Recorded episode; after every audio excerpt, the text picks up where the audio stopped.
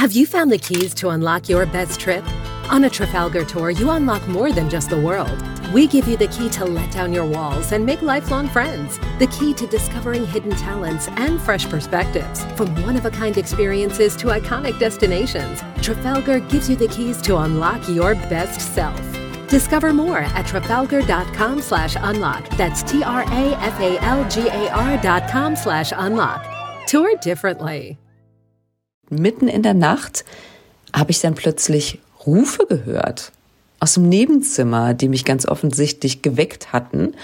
Und zwar rief eine Männerstimme ständig Help me! Und dann war es wieder still. Und dann wieder dieses Help me! Ich hatte überhaupt keine Ahnung, was ich machen sollte. Also brauchte der jetzt wirklich Hilfe? Hat er schlecht geträumt?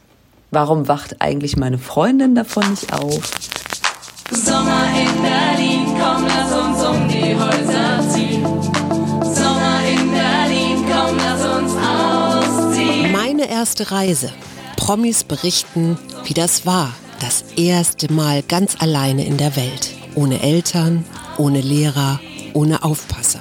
Meine erste Reise das Sommerspezial des Mutmach-Podcasts von Funke. Ja, und heute mal wieder was Neues. Ja, das ist diese Innovationskraft, die Deutschland ausmacht. Wir haben eine Doppelfolge. Und zwar zwei ganz wunderbare Kolleginnen, Kerstin Hermes und Julia Menger. Warum sind die zusammen? Jede zweite Woche rede ich mit den beiden und zwar am Freitagmorgen. Jetzt mal so ein bisschen was aus diesem legendären Nähkästchen, das keiner so richtig kennt, der Medien. Ich komme kommentiere ja hier auf dem Berliner RBB Radiosender Radio 1. Für alle, die das nicht kennen, es ist besser als der WDR, besser als der SWR. Es ist wirklich ein Grund, warum man seine Rundfunkgebühren gerne bezahlt. Und es gibt zwei Moderatoren-Duos. Einmal Tom Böttger und Marco Seifert das sind die Jungs. Und einmal gibt es eben Kerstin Hermes und Julia Menger. Und es gibt diese wunderbaren Minuten, bevor ich live auf Sendung gehe, wo ich mich aber schon mit meiner Leitung im Funkhaus so angemeldet und eingecheckt habe. Da plaudert man doch mal so, wie geht's denn? Wie ist denn das Wetter? Was machen die Kinder? Ist der Durchfall vom letzten Mal? Also auch so private Sachen. Und obwohl wir uns echt selten sehen, um nicht zu sagen fast gar nicht, ist es trotzdem so ein vertrautes Ritual wie Freitagsmorgen morgens zum Bäcker gehen. Und deswegen freue ich mich ganz besonders. Die gute Kerstin macht den Anfang, die haben wir eben schon gehört. Äh, nee. Ja, es war die Zeit, da lacht der Klimaschützer und die Klimaschützerin, als das Ryanair-Ticket noch 99 Cent kostete. Hallo, ich bin Kerstin Hermes. Ich moderiere den schönen Morgen auf Radio 1 vom RBB. Vielleicht erinnert ihr euch noch, Ende der 90er, Anfang der Nullerjahre gab es doch diese 99 Cent Flüge mit Ryanair. Und da habe ich damals mit meiner Freundin Sonja einfach mal ein paar Flüge gebucht. Wir waren da so um die 20, haben zusammen studiert und sind als erstes nach Glasgow geflogen und wollten mit dem Auto da so einen Schottland-Trip machen. Der Flug ging damals vom Flughafen Hahn im Hunsrück aus. Ich habe noch im Rheinland gewohnt. Und während des Packens, so um die Mittagszeit, ist mir aufgefallen, dass wir uns mit der Abflugzeit um eine Stunde vertan hatten. Also eine Stunde früher sollte der Flug gehen als gedacht. Sonja wohnte nur eine Stunde vom Flughafen entfernt, ich aber zweieinhalb und habe dann also sehr, sehr schnell meine Tasche geschnappt, bin losgefahren mit einem fast leeren Tank. Sonja wurde von ihrer Mitbewohnerin gefahren, hat mir ständig durchgegeben, ähm, wir hatten damals schon Handys, ob es irgendwo auf den letzten 60 Kilometern über die Landstraße äh, Blitzer gibt. Und an der Autobahntankstelle habe ich dann für genau 10 Mark damals noch getankt, bin an der Kassenschlange vorbei, habe den Schein auf den Tresen geknallt und gerufen, ich verpasse uns meinen Flug und bin dann weiter gedüst. Am Flughafen bin ich gegen die Einbahnstraße direkt vors Terminal gefahren. Sonjas Mitbewohnerin hat dann das Auto schnell wieder weggefahren und hat's geparkt. Und Sonja hatte in der Zwischenzeit die Leute am Schalter bequatscht, dass ich noch komme und unbedingt mit muss. Und als ich es dann endlich geschafft hatte, hatte der Flug eine Stunde Verspätung.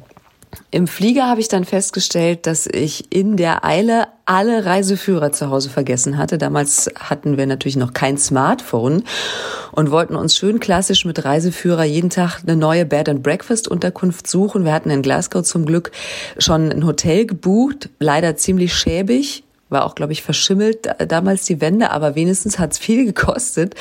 Und wir sind dann erstmal zur Touristeninformation, um neue, um neue Reiseinfos mit Bed and Breakfast Unterkünften zu bekommen.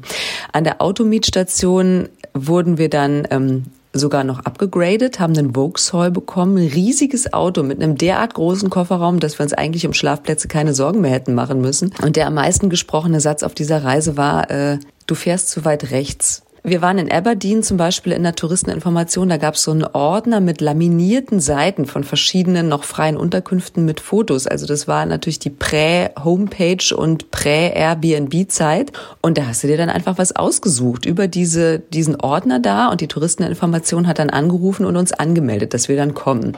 Das Zimmer war im Prinzip dann auch in Ordnung.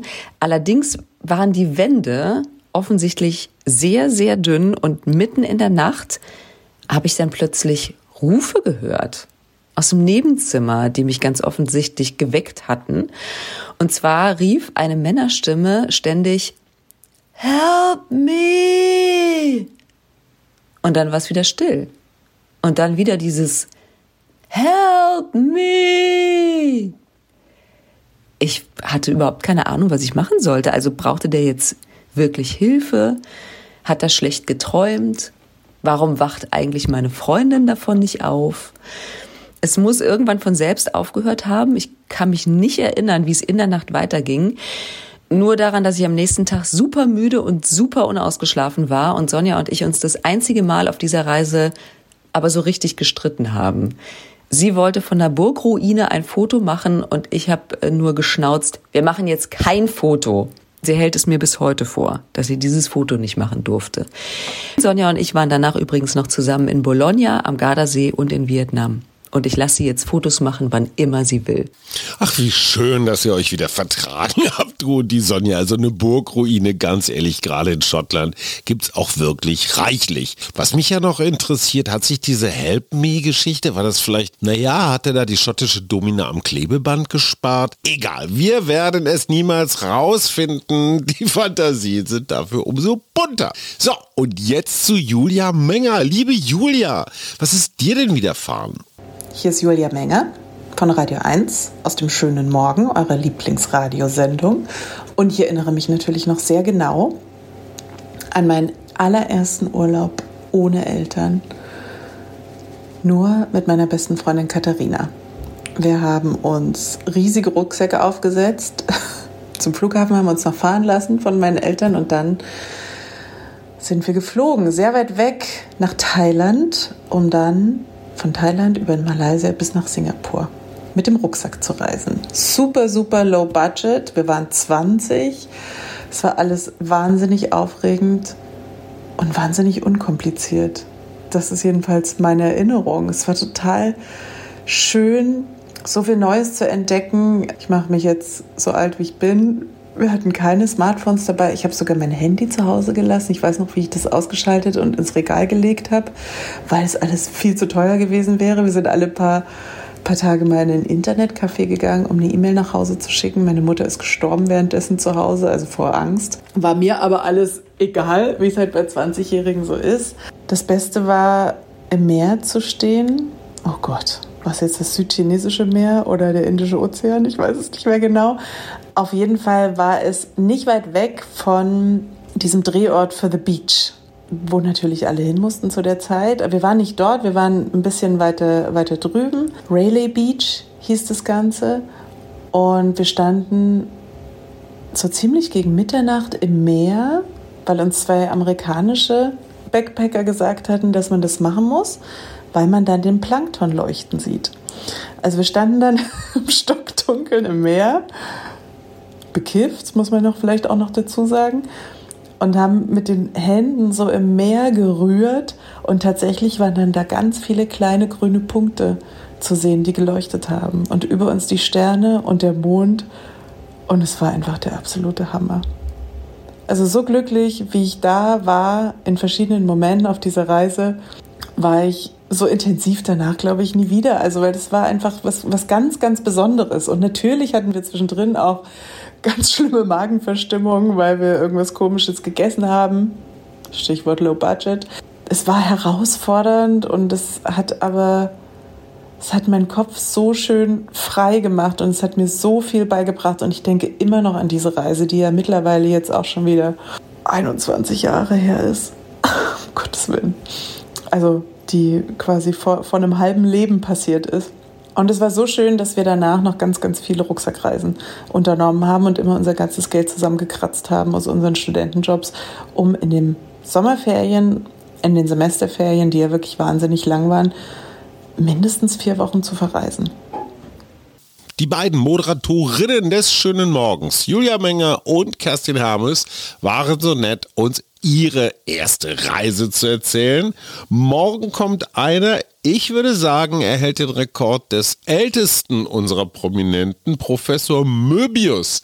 Er war der Leibarzt von Helmut Kohl in Bonn und von vielen anderen Ministern und Würdenträgern damals, als von dort regiert wurde, bis völlig ohne Ansehen der Partei. Walter Möbius ist, ach, das verraten wir dann in der Sendung, ein unglaublich faszinierender Typ, so ein klassischer Universalgelehrter. Ja, und dessen erste Reise dauerte ein Jahr. Wir erfahren morgen warum. Bis dahin und tschüss.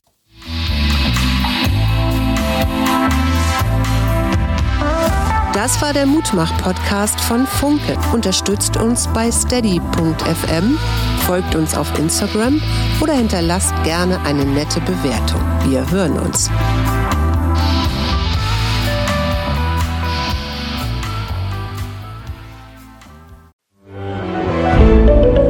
Ein Podcast von Funke.